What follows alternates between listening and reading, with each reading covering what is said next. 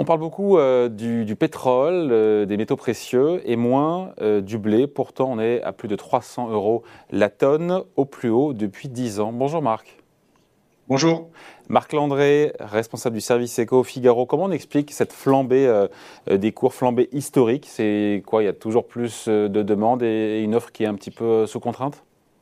J'invite tout le monde à lire cette très belle enquête qui a été réalisée par euh, Armel Boinust et Olivia Detroya dans le Figaro, publiée sur le page ce matin, du jour, effectivement, parce que c'est exactement l'application de la théorie de l'offre et de la demande, c'est-à-dire le consommateur et le producteur. C'est un cas d'école pour les euh, pour, pour les étudiants, pour les écoles, et puis même plus largement pour n'importe quel euh, spectateur ou, ou citoyen.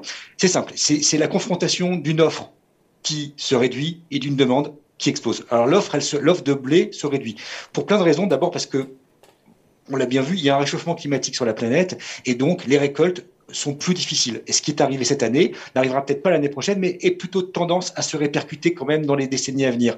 Et donc on a des phénomènes qui sont très connus, comme par exemple euh, des pluies qui sont records en Europe, qui font que les récoltes et, la production de blé s'en trouvent euh, euh, affectées, des sécheresses aux États-Unis et en Russie, qui sont deux grands pays de production de blé, et également des inondations, par exemple au, Canada. Ça, tout ça fait que la production de blé se retrouve affectée et est moins importante. À côté, en même temps, comme dirait l'autre, vous avez une demande qui est de plus en plus forte.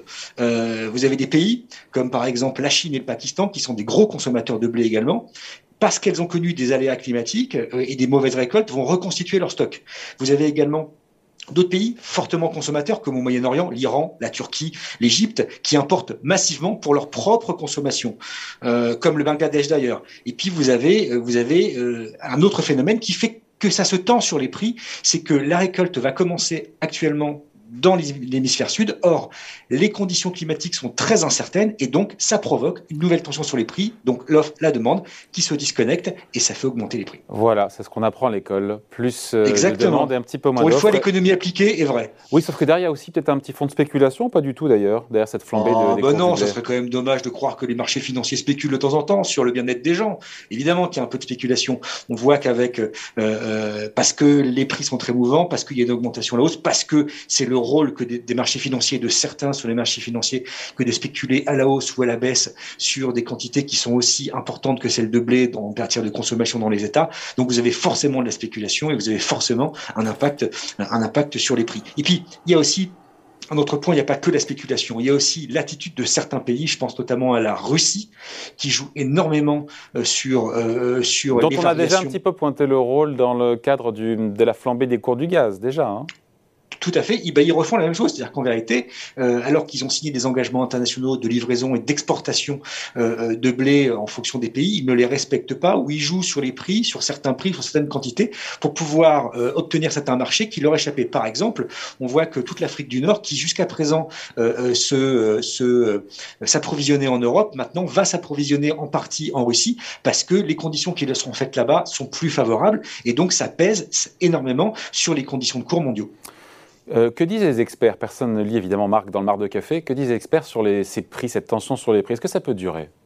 Eh ben, vous avez tout et son contraire, mon capitaine. C'est-à-dire que vous allez avoir certains experts qui vont vous dire oui, ça va durer, effectivement, parce que euh, euh, nul n'est prophète et n'est capable de savoir quelle sera la météo demain.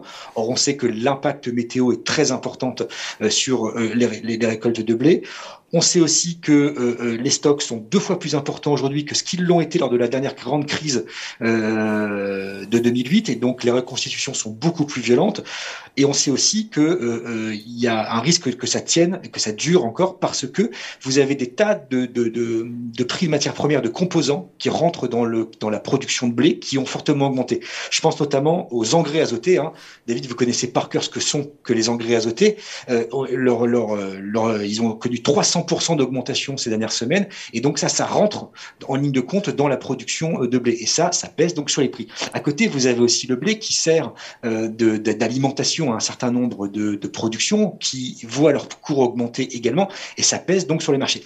C'est très très compliqué de savoir, de savoir euh, donc ce qui va se passer demain. Il y a des facteurs qui jouent à la hausse, il y a des facteurs qui jouent à la baisse.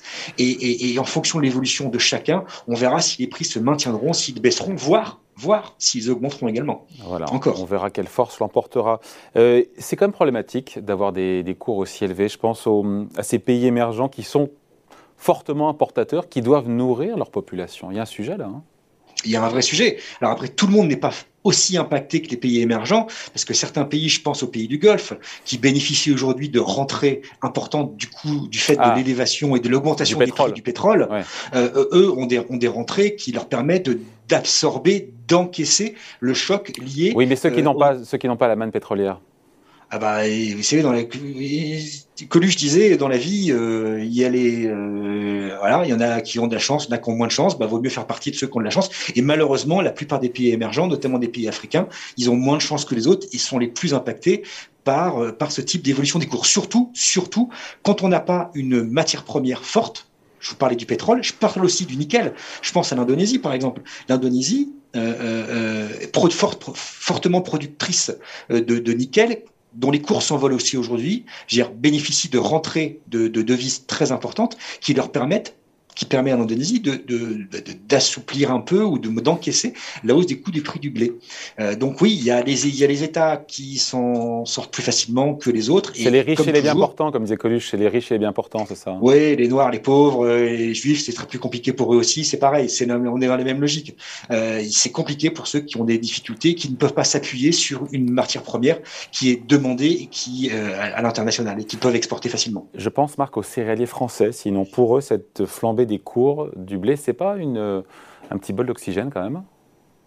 Euh, oui, c'est tant bah, mieux. Je ceux qui peuvent en profiter et qui, euh, exploitent. Mais d'un autre côté, les, les, mauvaises conditions climatiques font que les récoltes sont mauvaises. Donc, ils vont gagner sur l'effet prix, mais ils vont perdre potentiellement sur l'effet volume, puisqu'ils vont, les récoltes ont été moins bonnes, ils vont moins pouvoir exporter ou moins pouvoir euh, vendre leur, leur production à l'étranger. Donc l'un dans l'autre, c'est à la fin de la saison qu'on verra. Vous savez, comme on dit souvent, hein, c'est à la fin de la, la, foire qu'on compte le nombre de bouses. Exactement. Et ben là, c'est pareil. Donc c'est à la fin de la, c'est la fin de la, la, fin de la séquence, la fin de la saison, qu'on verra qui seront les gagnants, qui seront les perdants. Et je répète, je l'ai déjà dit tout à l'heure, euh, la récolte ne fait que commencer dans l'hémisphère, dans l'hémisphère sud, et ça va aussi avoir un impact très important sur l'évolution des cours dans les mois à venir. Euh, on a eu ce matin le, chiffre d'inflation en France, hier en Allemagne, on est je crois à 2,8, ça continue à accélérer l'inflation en France. Euh, on se dit que cette envolée des céréales, au-delà même du blé, ça fait mécaniquement monter aussi l'inflation, en tout cas le prix des pâtes, le prix du pain, le prix de la viande, voilà en tout cas, ça y contribue, effectivement. Euh, même si on se rend compte euh, qu'il euh, y a certaines évolutions de prix qui ne sont pas liées à des effets de cours. Certains distributeurs en profitent allègrement pour augmenter leur marge, alors que il n'y a pas d'effet matière première ou il n'y a pas d'effet de base dans l'augmentation des prix. le panier fait par RTL ce matin le démontre très bien. Le panier de, de consommation d'RTL montre que à différents endroits de la France, pour des mêmes produits, vous allez avoir des prix qui vont augmenter plus fortement que d'autres, voire dans certains hypermarchés, les prix vont baisser. Donc il n'y a pas de règle absolue. Euh, c'est comme pour l'augmentation des taux d'intérêt. Ça fait des années qu'on nous dit qu'ils sont historiquement bas, ils vont finir par remonter. Pour l'instant, on n'en voit toujours pas le début du commencement. Bon, en tout cas, il y a une enquête à retrouver aujourd'hui, cette enquête donc sur le, cette flambée des cours du blé, c'est à lire évidemment Très belle enquête, le tout Figaro du jour. Merci beaucoup Marc Landré, responsable Merci David, à bientôt. du Figaro. Bye. Ciao.